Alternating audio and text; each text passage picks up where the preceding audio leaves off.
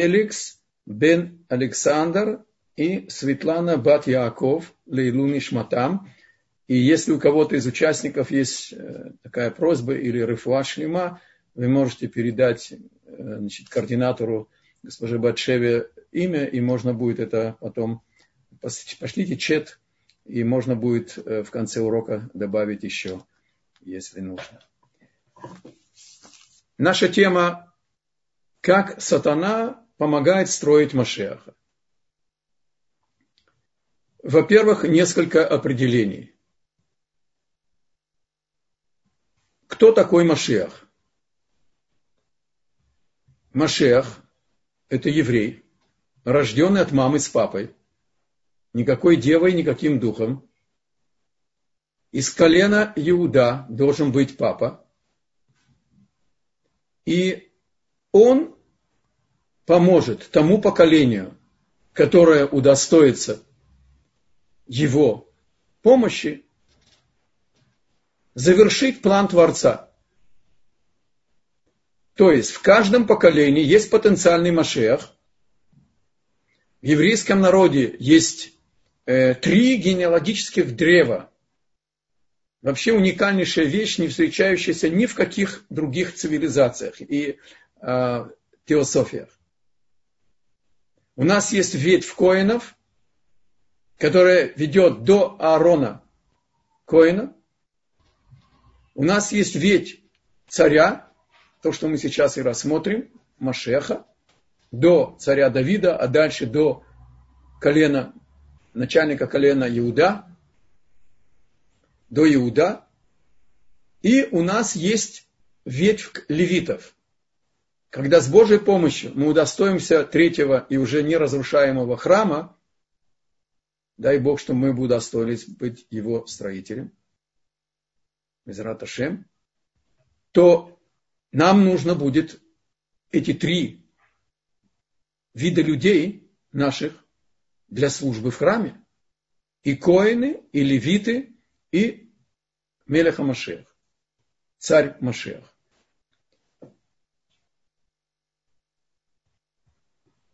Нету никаких эм,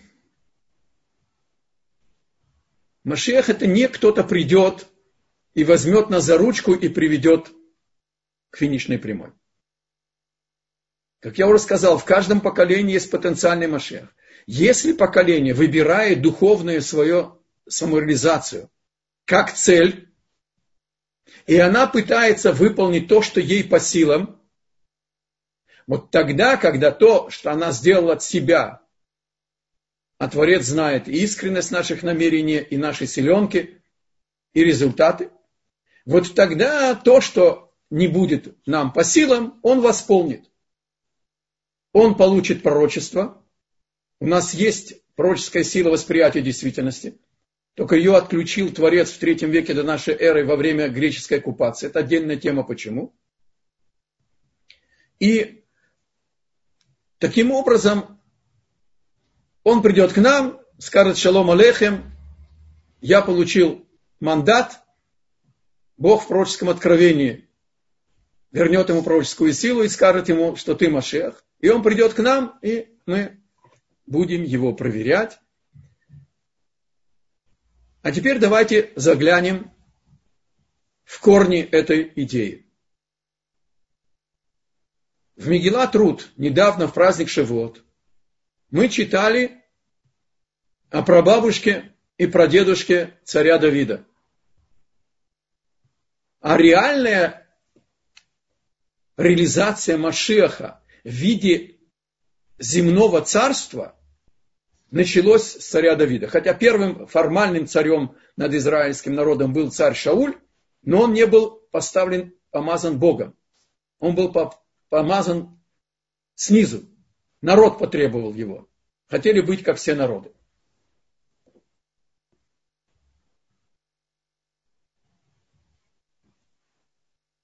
Прабабушка царя Давида, Рут Мавитянка, ее именем этой возвышеннейшей души, которая пришла к нам из проклятого Богом нееврейского народа, Моавитяне. И прадедушка Боаз из колена Иуда.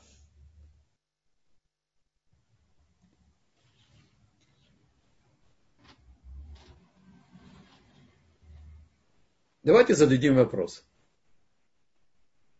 Мы находимся где-то в конце восьмого, начала девятого века до нашей эры.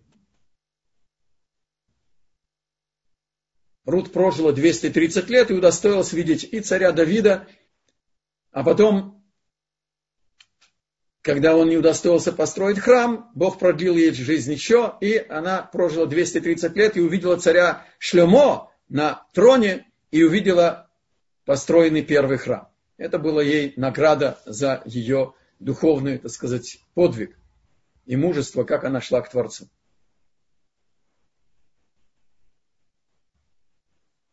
Боас был главом, главой поколения. И в этот период произошли следующие события.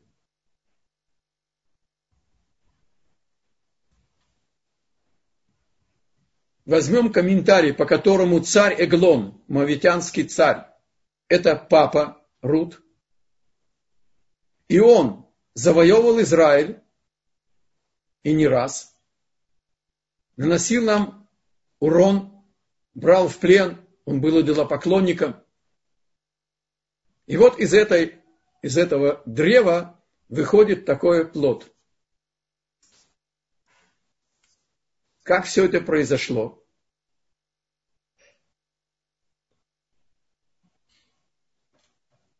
Родственник Боаза, кстати, я вынужден буду пользоваться немножко святым языком, потому что имена невозможно, невозможно переводить на другой язык. И извиняюсь перед теми, кто еще пока не знает святого языка, но я все переведу на русском языке. Боаз – это Б, это посредством, Оз – это даже одним словом не переведешь на великий русский язык. Это сила, могущество и, значит, э, дерзость.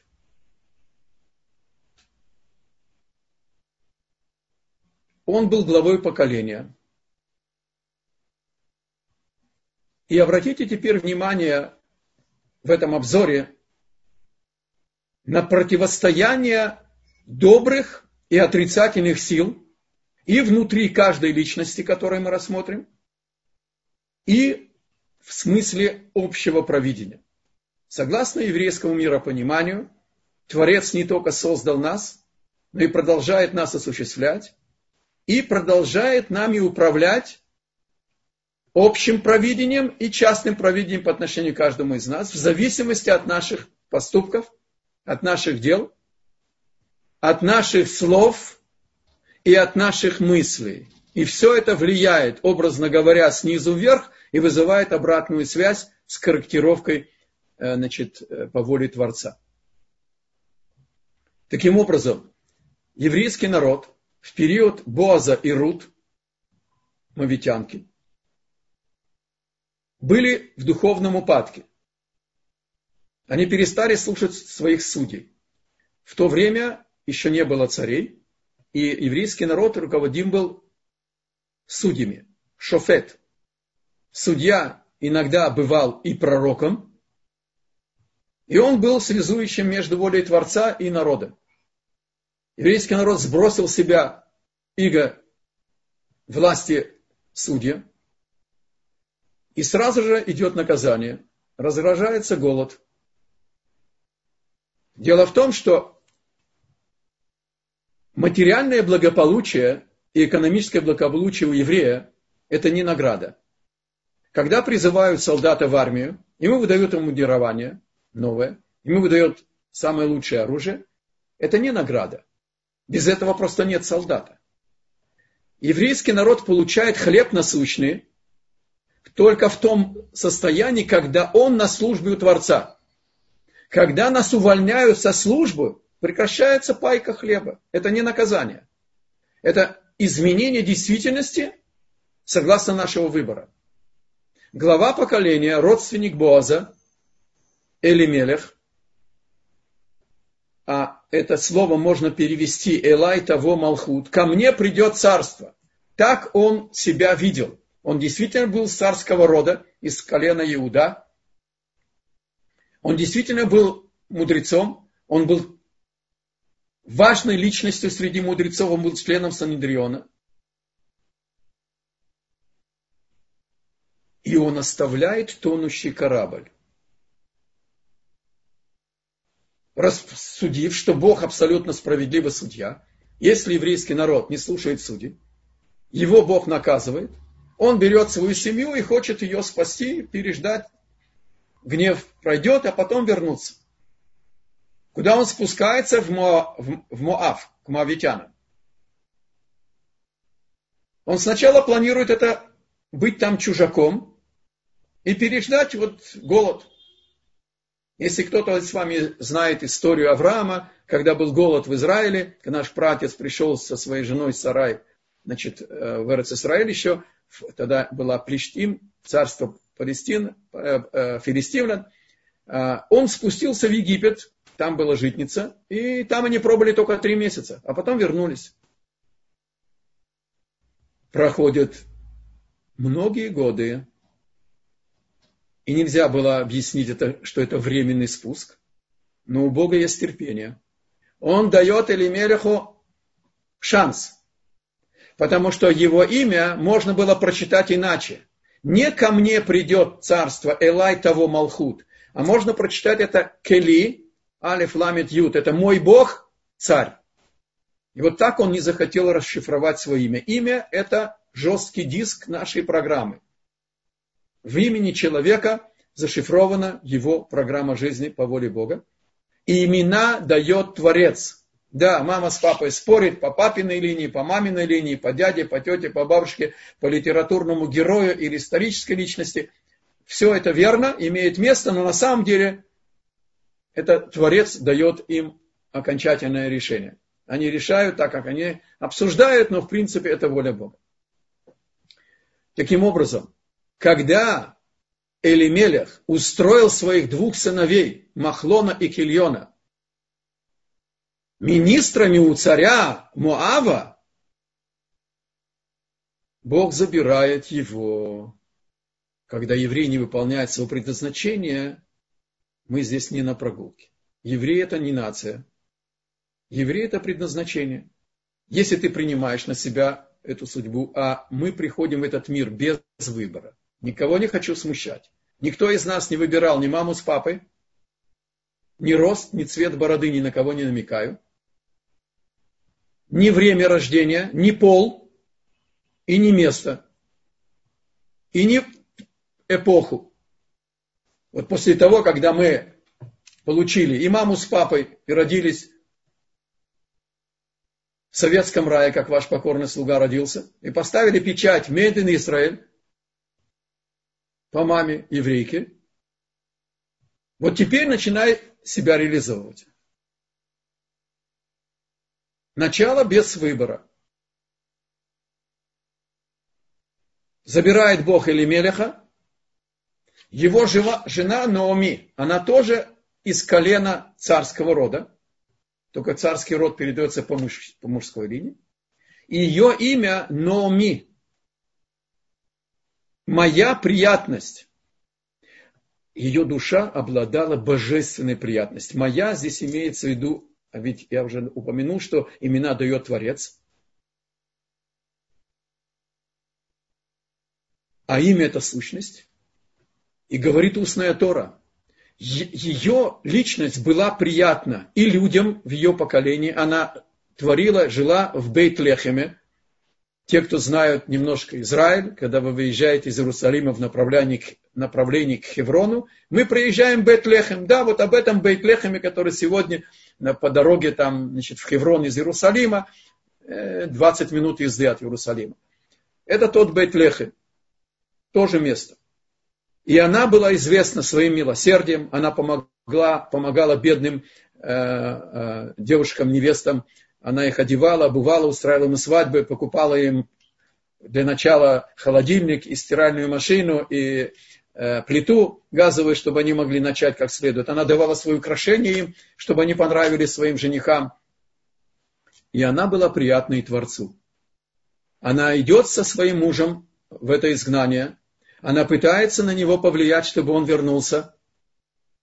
Но он ей не внемлет. А она продолжает быть приятной и своему мужу, который изменяет еврейскому народу, и оставшись вдовой, она продолжает быть с божественной приятностью своим двум сыновьям, которые боялись папу, но когда папа был забран, тогда они привели домой, они министры у царя Муава, Эглона. Они привели домой двух нееврейских жен. Махлон и Кильон привели Рут и Орпа.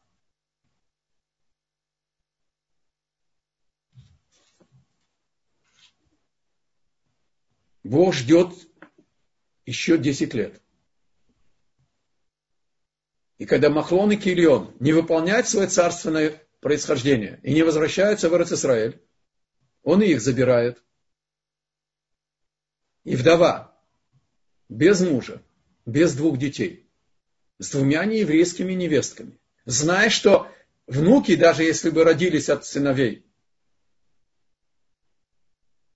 они не будут считаться евреями аллахическими, потому что у нас еврейство идет по матери.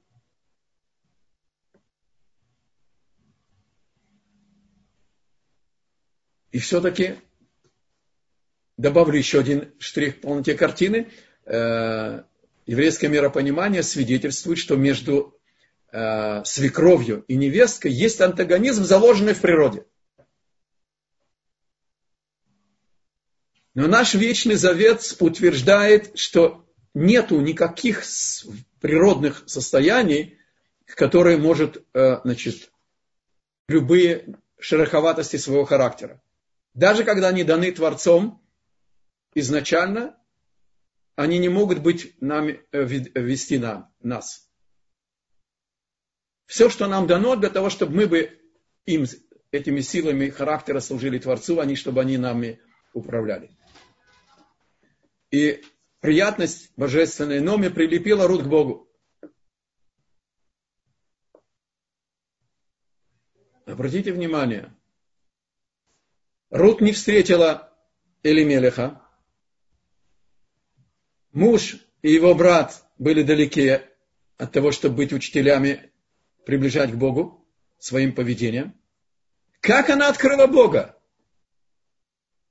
Сердцем она увидела этот свет приятности Номии. Как еврейская, разбитая в дребезге семья сохраняет это тепло, это отношение между матерью, между сыновьями, между свекровью и невестками. Просто по человеческим э, параметрам. А восприятие женское – это восприятие чувством. Вот так она сердцем открыла Творца. Они приходят в Бетлехем. Как я уже сказал, Номи не хочет пользоваться своим положением. Если бы намекнула одним смс-ом он бы снял бы ей квартиру на Бродвее в Бейтлехеме и выбил бы ей значит, э, пенсию вдовы, там, главы поколения и так далее. А их встретили еще со злорадством часть населения, потому что а, так тебе и надо, жена капитана тонущего корабля, который оставил свой экипаж и оставил значит, страну пошла ты полная, а теперь пришла пустая, без мужа, без детей, с одной невесткой, не еврейкой.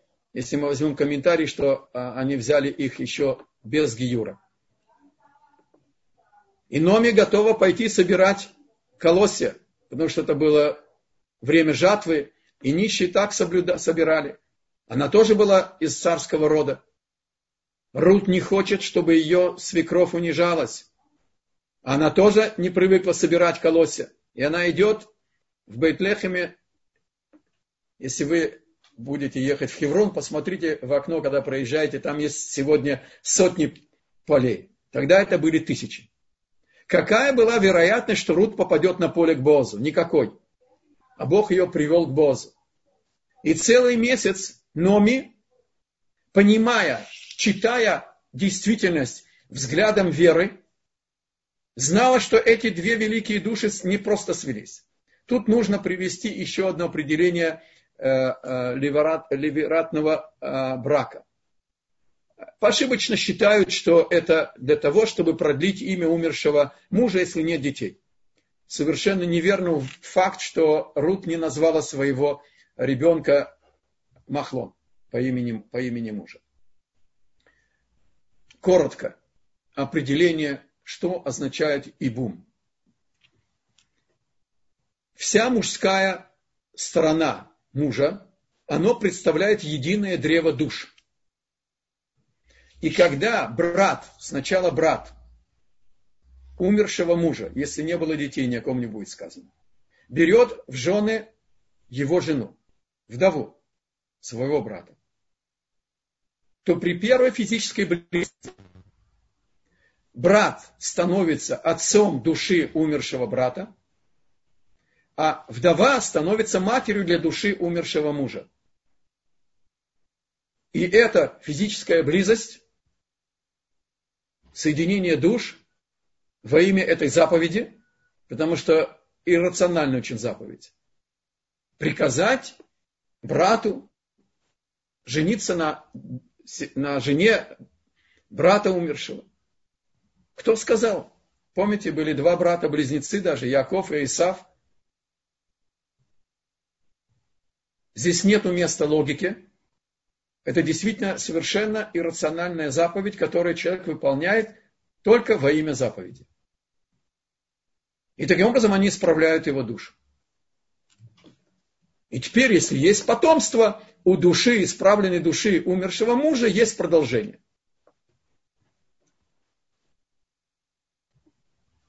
Номи терпеливо ждет.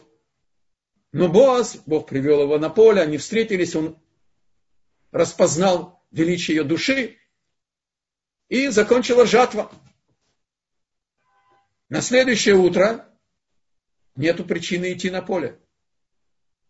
И вдруг Номи, которая до этого приняла Гиюр, Рут закончила ульпан Гиюра у нее, обратилась к ней и сказала, а теперь возьми и нарушь в нарушении всех законов еврейской скромности.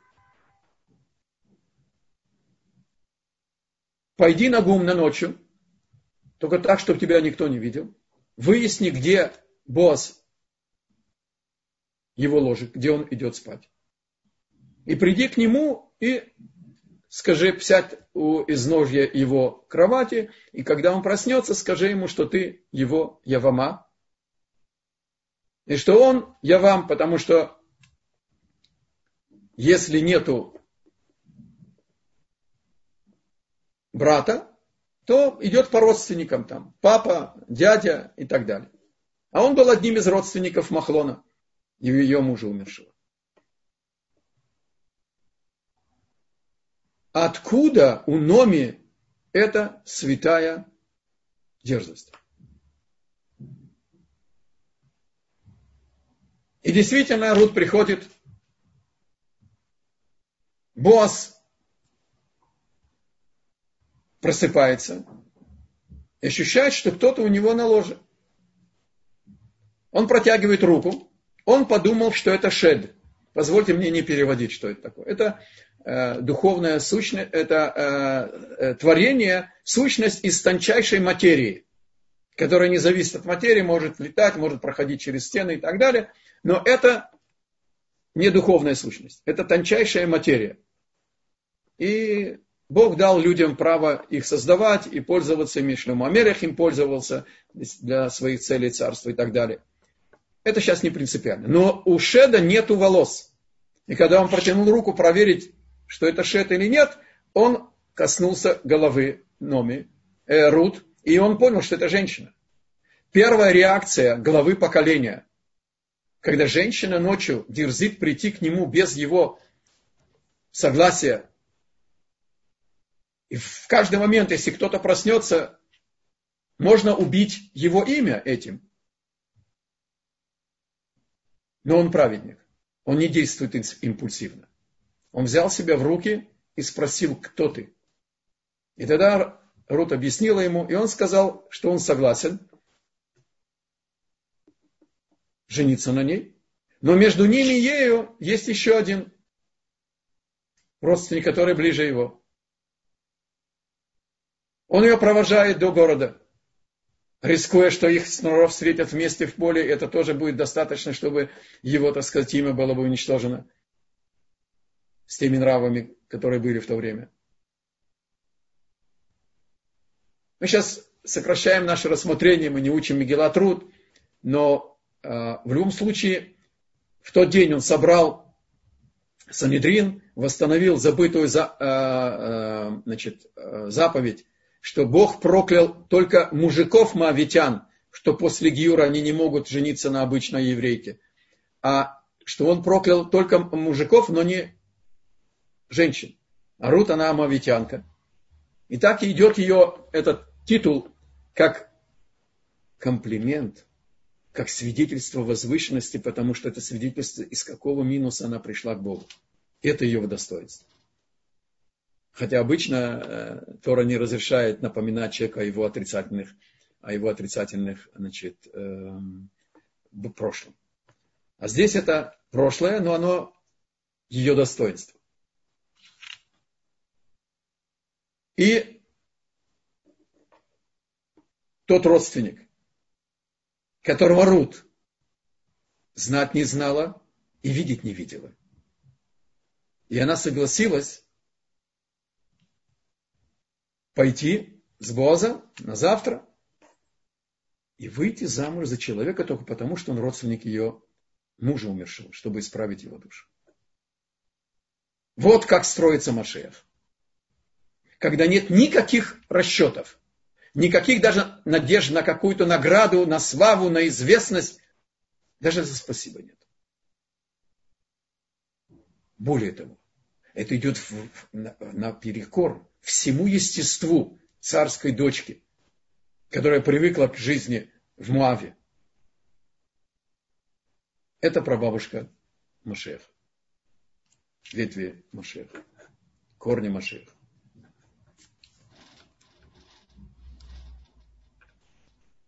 Тот отказался, и босс дает нам продолжение через Рут.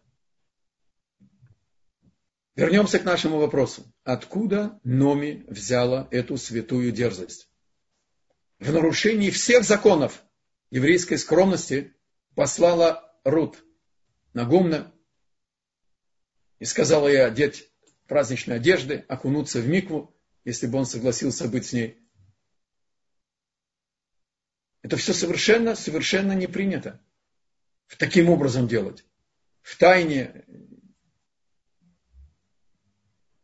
Она научилась это от своей прапрапрабабушки. Тамар. Тамар была невесткой у Иуда. Иуда – это родоначальник древа Машеха, древа царства а он участвовал в продаже Иосифа в рабство. И он дал совет его продать в рабство, не убивать.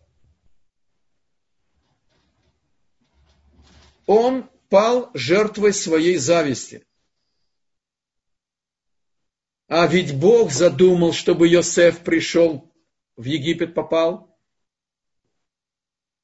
Так почему же он наказывает Иуда? Потому что когда братья были освобождены Богом от свободы выбора, которую он их отключил, чтобы они не мешали его замыслу, чтобы Иосиф попал бы в рабство, они пришли к Иуда с претензией сказали, ты глава, ты будущий царь, почему ты не сказал нам вернуть его папе? А ты сказал продать его в рабство. Но если бы он сказал вернуть папе, не состоялся бы план Бога. И братья снимают его с главенства над ними. Разбитый Иуда женится на хананейке, недостойной его женщине. И у него рождаются два сына. В то время имена давали по э, переживаемому папы. Помните, а, Моше Рабейну назвал первого сына Гершон, не Элиезер, что Бог мне помог. А ведь Бог спас его и от казни э, от фараона, и все, что мы знаем. Он назвал Гершон Гергаити Баэрец, Нохрия, что я был чужаком. Он назвал его Эр. Он видел задатки отрицательности от мамы, которые были, проявлялись в сыне. И он хотел его ляир, разбудить, растревожить, перебить, чтобы он бы начал изменяться к лучшему. Он взял ему в жены дочку Шема.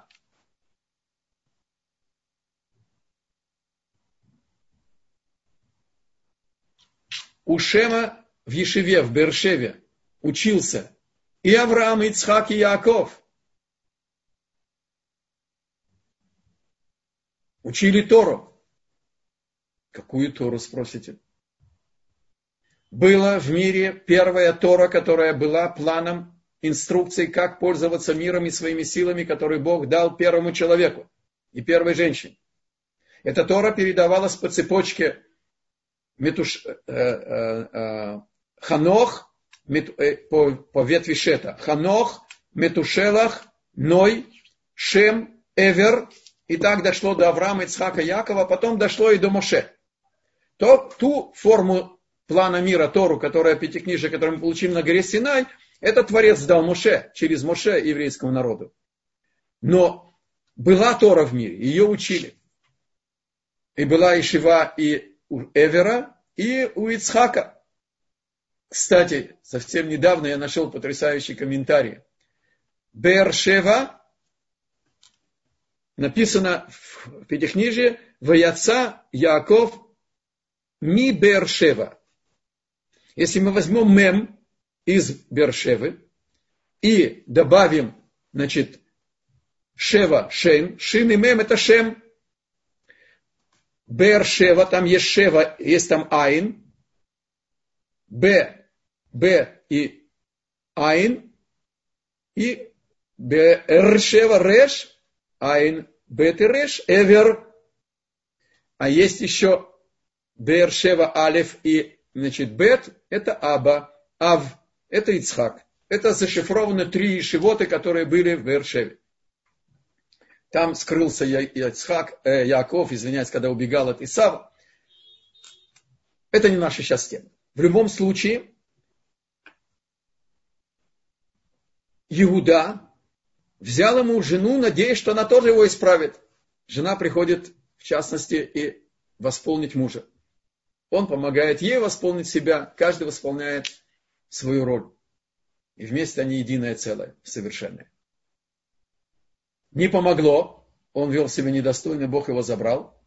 Как мы упомянули, если человек не выполняет свое предназначение, его забирают отсюда. Мы не на, в этом мире не на прогулке.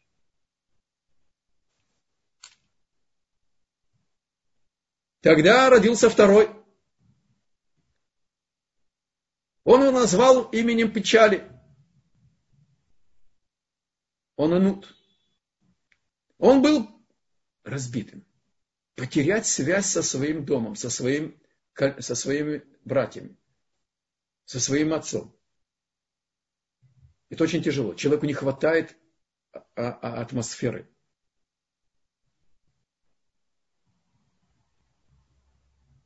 Есть еще комментарий, что а, жена его, она все время э, настаивала, чтобы он открыл ей Э, почему он печален. Он и не отвечал. Так она подумала, что он э, печален, потому что она хананейка, и она недостойна его.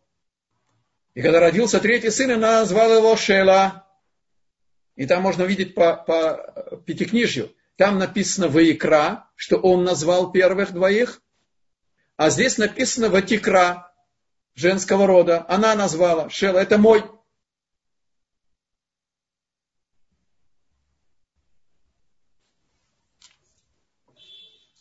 Приходит Тамар к Иуда. Эслиха. Тамар приходит сначала к Анану и предлагает ему, она готова выйти за него замуж, чтобы исправить душу Эра. Он отказывается, его Бог забирает.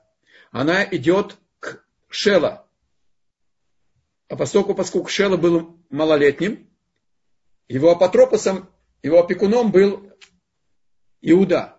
Она пошла к Иуда, Иуда побоялся давать за нее замуж, э, э, э, отдать его, ее ему в жены. Потому что у нас сказано, что если ни о ком не будет сказано, женщина хоронит двух мужчин, она убийственная вдова. Приходит Тамар и говорит Иуда, я готова его ждать.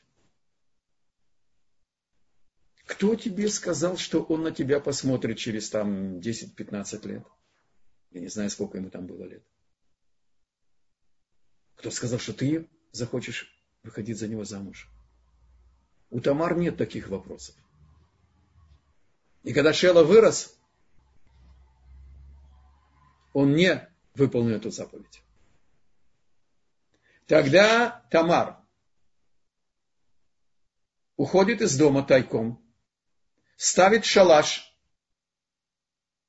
По тем временам были определенная форма шалаша, как в Лявделе у нас здесь есть дома с красной лампой. И оделась, как пристала гулящая. И выбрала путь, когда прошел год траура у э, Иуда, и он шел стричь овец, и он заходит к ней в шатер. Она разыграла спектакль по полной программе, она потребовала оплаты, у него не было ничего с собой, она взяла залог, и по одному комментарию она была такой скромной, что она значит, дома Иуда в доме не видел ее лица. По второму комментарию, потому что э, близость все-таки, и, хотя и это грех, но Иуда был скромным, и супружеская близость, она в темноте, он не различил, что это его невеста. Она забеременела, и через три месяца донесли, что она забеременела. Она была дочкой Коина. Дочка Коина, которая развратничает, смертная казнь посылает Тамар залог и не хочет унижать Иуда, оскорблять его имя. А ее ожидает смертная казнь. И она послала посланника с этими залогом, тремя вещами, кисти, печать, кольцо с печатью и посох, и сказала, хозяин этих вещей, он отец ребенка. А Иуда не признался а Тамар не раскрывает, кто отец ребенка. Она просит встречи, личной встречи с Иуда. И говорит ему, узнай. Говорит устная Тора. Не, она не сказала, узнавай вещь. Она знала, что он знает, что это его вещь. Сказала, Акерна, узнай Бога. Увидь, ты ж перед Богом. Встает Иуда перед всем еврейским народом и говорит садками менее и признается, что это его ребенок. Он понял, что он не хотел исправлять имя своего сына, а поскольку, поскольку братьев уже не было, Шела отказался, то теперь он должен быть я вам. А откуда Тамар открыла эту святую дерзость так поступать? И еще один вопрос напрашивается. У вас закрытый микрофон, и я буду за вас задавать вопрос. Что наш пратец Иуда, основатель царского рода, из которого выйдет Машех, он ходит по, по, по гулящим? Нет. Но в этот день Бог взял и лишил его свободы выбора и завел в шатер к Тамар. Вот как непостижимым образом, непостижимым путем Бог строит Машеха. Так начинается семя Боза.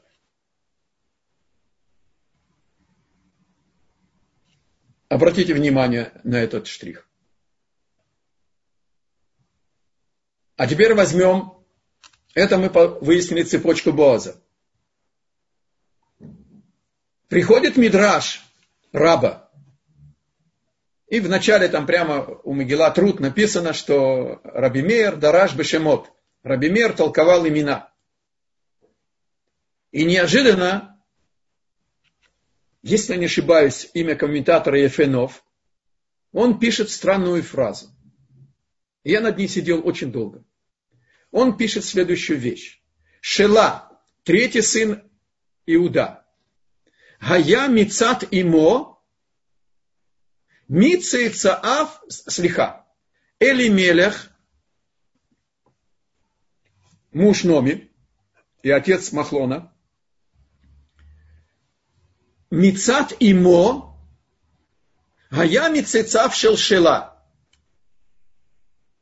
По женской линии Элимелех, отец Махлона, родственник Боаза, значит, он был тоже из царского рода, он из потомков Шела, третьего сына Иуда. Точка. Мы уже знаем с вами, что передается царство по мужской линии. Что здесь написано? Все, что я говорю без сноски, это устная Тора, а сейчас с Божьей помощью мой комментарий. Бог мне дал такое озарение, когда я это э, открыл, я ходил, э, хватал всех за бороды, за пейсы, за фалды, подумали, что у меня что-то случилось от радости.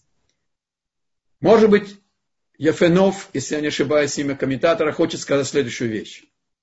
Бог обратился к Шела, э, к Элимелеху и сказал, Шела по, по материнской линии, учителя Кабалы нам говорят, что это Дин. Бог взял и судил Шела за черствость его души, за эгоизм, за нежелание исправить душу брата взял, вывел из него Элимелеха и поставил его на это испытание, чтобы он исправил царут айн, эгоизм.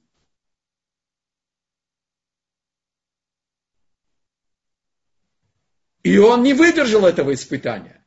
Ецарара его нокаутировал. Он спускается в Египет, погибает. Он спускается со своей семьей.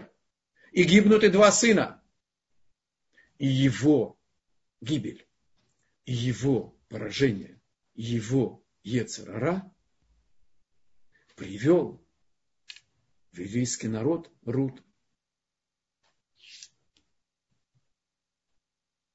Вот еще один штрих в полноте картины, как сатана помогает строить Машех.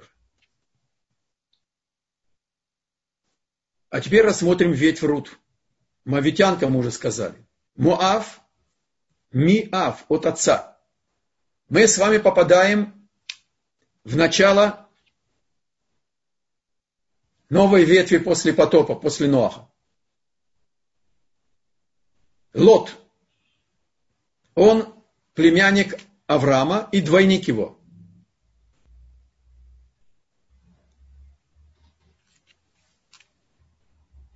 Написано, что они вместе спустились в Египет, когда был голод – и когда они вышли, Лот тоже был одарен царем за то, что он, Бог его одарил, в принципе, за то, что он не донес, что Сара его жена Авраама.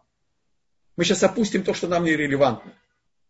Но есть очень важное определение, которое дает э, Раби Моше Давид Вали из Бейт Мидраш Рамхаля, из Ешивы Рамхаля, дома учения Рамхаля, очевидно, был величайший талмудист того времени – и он пишет такую, э, дает такое интересное определение.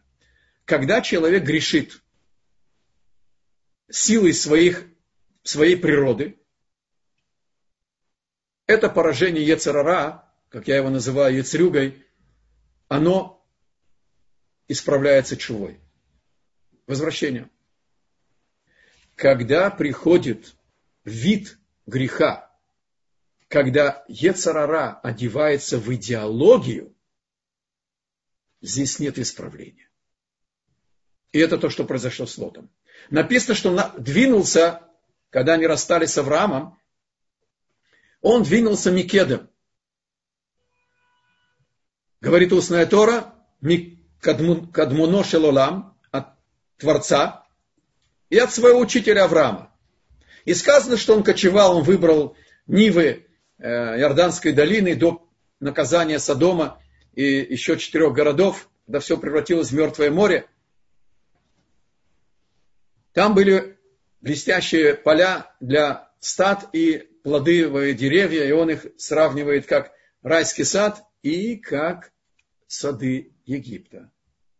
Он еще ученик Авраама, еще влияние, он принимает гостей, не зная, что это Малахим, как Авраам. Но он уже начинает, набрался, насмотрелся и нахватался в Египте. Он уже говорит сады Египта. И кочевал, кочевал, и сказано, и докочевал до с дома. Дальше идет с Божьей помощью мой хидуш. Тот, кто начинает уходить от Бога, есть разные реформы, консервативные, либеральные, облегчить поменьше, можно и так, и, и сяк. Он непременно уйдет до Содома. Мало того, что пришел Содом, он стал их судьей. А они хотели выкорчевать Олам Хесет и Бане. Мир строится на милосердии. Они запретили под страхом смертной казни давать подаяние и принимать гостей. А те, кто нарушали, казнили. Авраам сказал ему интересную вещь. Сказал, давай разойдемся. Пойдешь направо, налево, налево, направо. Нет, не так написано. Направо это приближать. Налево это удалять. Сказано там, если ты уйдешь, будешь уходить куда ты хочешь уйти. Я тебя не держу, потому что я, не хочу, я хочу тебя удалить. Но я приближусь к тебе, я пойду вправо. Я приближусь на такое расстояние, чтобы ты на меня не влиял отрицательно, а я бы мог бы тебя влиять на тебя положительно. А если ты будешь двигаться вправо, если будешь приближаться ко мне, я тебя а... олевею. А лево это удаление. Я тебя отодвину, удалю. И вот когда есть соединение качества отрицательности, одетое в идеологию, здесь нужно отодвинуться, удалиться. Потому что это радиация, это влияет. Авраам, человек, который ходил между идолопоклонниками, рискуя жизнью во время войны в, в Эрцкинан тогда, и устраивал семинары. Он для мужиков, сарай для женщин. Делали души. А здесь решение другое. И после этого все-таки милосердие Авраама не дает ему покоя. Тогда Бог знает его переживания, открывается ему, говорит, нет, когда ты удалил, он удалился от тебя, я тебе открылся. Это необходимое условие, чтобы ты имел бы полную связь со мной. И он начинает молиться за Содом и эти города. Дошел до десяти до 9 упомянуто, когда было 45, от 50 до, до 10, 45 на 5 городов, значит, уже было 9. А 8 он знал, что Бог бы помиловал, если было 8 праведников из-за потопа, Ной со своей женой и трое сыновей с женами было 8. Не будем сейчас рассматривать Ога. И Авраам остановился, и все-таки его молитва спасает Лота – и Бог берет его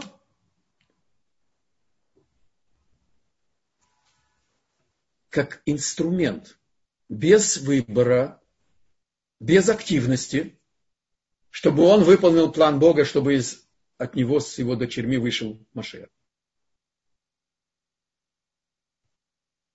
Он попадает в пещеру. Но перед этим Бог сказал, вы выходите из дома, но нельзя смотреть на обратно.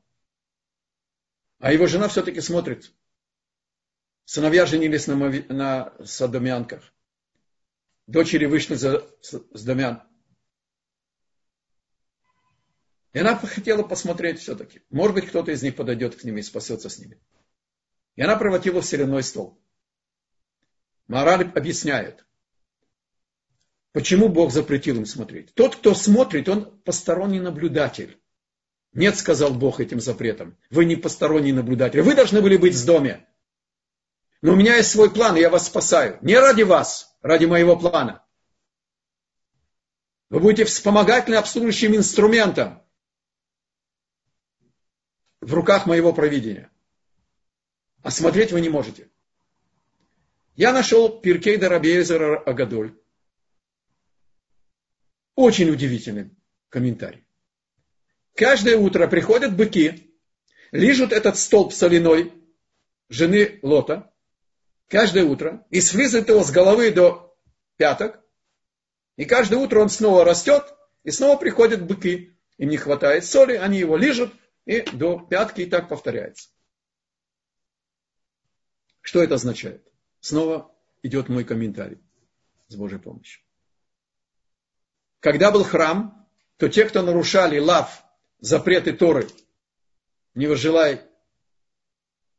Осла ближнего и так далее, нарушавшего волю Бога под запретом не, не нарушай, пароли плетками, а плетка была из большинства из кожи быка с дополнением, небольшим дополнением кожи осла. Объясняет мораль из Праги. Бык знак, узнает своего хозяина, а осел только кормушку. Хамор от слова хомер, осел это еще и материя. Бог взял жену Лота, которая пошла доносить, что у нее есть гости, прося соль. Не потому, что она была жадной. Как мы говорим, это не просто жадность. Это идеологическое непринятие гостеприимства. Она сказала, Лот, у нас в доме не будет гостеприимства. Не хочешь прислуживать моим творениям, сказал Бог ей, может быть, этим мидрашем здесь сказано. Ты будешь после наказания служить. Это часть наказания тем животным моим, который узнает своего хозяина. По крайней мере, через кормушку Содом и вся эта долина, они процветали. По крайней мере, узнали бы, что это благословение Бога было дано. Чтобы вы бы, так сказать, благополучие, через это благополучие открыли бы Творца другого языка, вы же не знаете, а вы вместо того, чтобы открыть меня, вы еще, так сказать, ожирели до того, что вы начали значит, э, строить новое общество. И поэтому было все стерто и уничтожено. А почему с головы до ног? Потому что есть понятие комат адам. Они хотели уничтожить человека. И поэтому это с головы до ног. Лот, будучи внутри с ржавчиной, с дома, он не обращает внимания, что в пещере оказалось случайно вино. А потом сначала старшая взяла и сказала в младшей, смотри, они не знали, что разрушено только пять городов, не думали, что мир кончился. Мы остался только папа и мы. Нету никакой, никакого влечения, Бог не дал дочери у отца.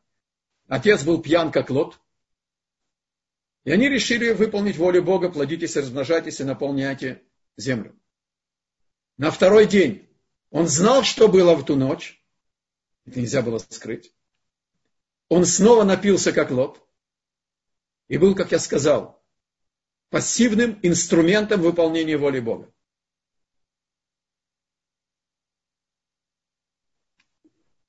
Откуда сестры, э, дочери Лота, открыли эту святую дерзость?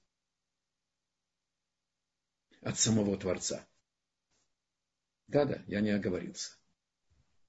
Когда Бог решил, что мы с вами будем появляться на свет Божий по его плану от мамы с папой, ну, если бы поднатужился, мог бы, чтобы было бы, так сказать, знаете, у первого человека из уха вылетали бы, так сказать, семена какие-то там с парашютиком. И летели бы, мы бы размножались бы, так сказать, как деревья. Ну, если поднатужился, мог бы выйти какой-то, или бы делились бы, как амебы, клетками. Мог бы. Но он установил, что будет три компаньона у человека, Ав, М, В, Акадош Баруху. А с Каином родилась близнеца, а с Авелем родились две близнецы. И нельзя было в тот момент брату жениться на, дочь, на сестре. Но Бог хотел, чтобы продолжение мира было бы по его плану и отменил на эту на этот виток спирали этот запрет. А постоку, поскольку дочери Лота поняли, что они находятся в той же ситуации, как был Творец при рождении у Лота, э, Каина и Авеля со своими сестрами, они остались с отцом, и они дочери.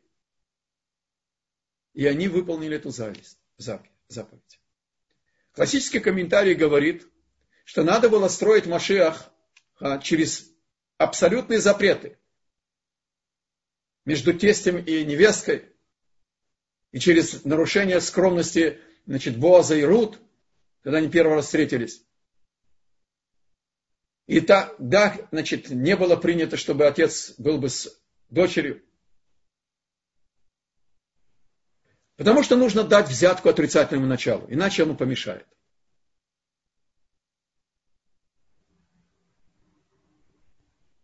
Я приведу вам, это мой вывод из того, что я учил у Рамхаля и у Мараля. В конце дней, а это и связано с Машехом, откроется знание управления единства. Не мера за меру, а управление единства. Которое не рассматривает, не взвешивает наши заслуги или наши, не дай Бог, прегрешения.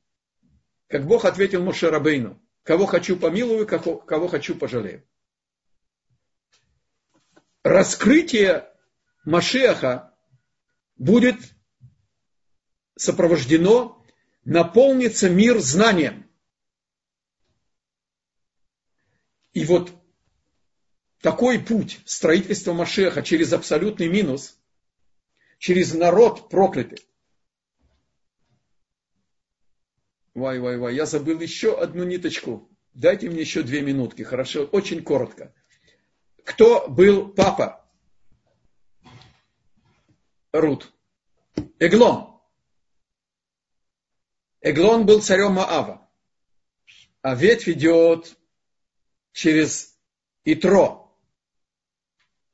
Итро, он Гильгуль Каина. Моше Гильгуль Авеля. Каин убил Авеля. А теперь дочка Итро должна исправить, и чтобы у Гильгуля Авеля было бы потомство, женится на Моше, выходит замуж за Моше. Итро открывает Творца, увидев, как фараон, который топил наших младенцев в воде, утонул в воде пошел делать Геюр к Моше. И сказал Гадоль Ашем Микола Элогим, что Бог сила всех сил. Он не открыл единство Творца. Что и зло служит Творцу. Это он не открыл. Он только открыл суд, мера за меру. Это знание перешло к его потомку Балаку. А Балака выбрали быть царем в Муаве. И Балак не посылает за конями в Саудовскую Аравию или за слонами в Индию, когда знают, что еврейский народ побеждает невероятным маленьким количеством людей и с легким оружием величайших царей. Он пошел к Биламу, который знал, как включить управление суда, которое зашифровано в, первых, в первых частях Пятикнижия, Берешит, Бара и Луким, без милосердия. Потом Бог добавил милосердие, но воля Бога это действительность один раз с утра, а Бог переводит мир на мгновение управления суда. Вот это мгновение мог рассчитывать Бела. То есть Балак знает, что только Элоким может нас уничтожить за наши грехи. Не удалось. Тогда это я нашел с Божьей помощью. И, и когда я говорил с Равзильбером, Зихар Садик и Вакадош Левраха, он мне сказал, что я ему открыл то, что он не знал. Вот. И был, э, а, ведь э, Балак, он медианин, э, Итро из Медиана, но о, его выбрали царем Муава. Итак, Эглом встает перед именем Бога, и наш судья Шофет Эхуд бен Гера его убивает, когда он сосредоточится поднять свою тушу, и Бог открывается его душе, потому что ему, он заслужил смертную казнь за все идолопоклонство и за все э, э, жертвы, которые он принес еврейскому народу и так далее. И сказал Бог, ты вставал перед моим именем, будут перед, перед твоими потомками от руд, будут вставать мои сыновья, что из тебя выйдут цари. Вот как закрылся этот круг. То есть Бог выбрал Машеха из семени Моава, потому что, знаете, когда трансплантация органов идет, чтобы не было отторжения. Если пришел бы какой-то самый праведный еврей, сказали, не наш. А когда приходит из проклятого народа, нет отторжения, это раз. А второе, не только путь, когда Бог берет отрицательное начало и дает ему взяткой, а, как я сказал, управление единства через комментарий Рамхаля и Маараля. Или Аль-Ядха, или Аль-Габха. Или твоими руками, или твоим горбом ты все равно выполнишь волю Бога.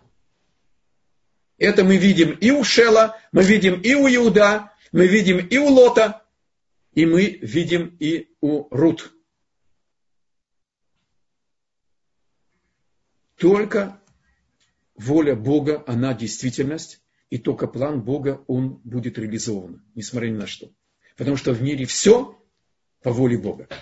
И даже когда, не дай Бог, человек начинает планировать нарушать волю Бога, ему не будут мешать до поры до времени, но Бог возьмет и его бунт, сам бунт, сам его бунт, как мы рассмотрели с Элемелехом, его бунт, его планы, его хитрость приведет к выполнению воли Бога. Только его жертвой.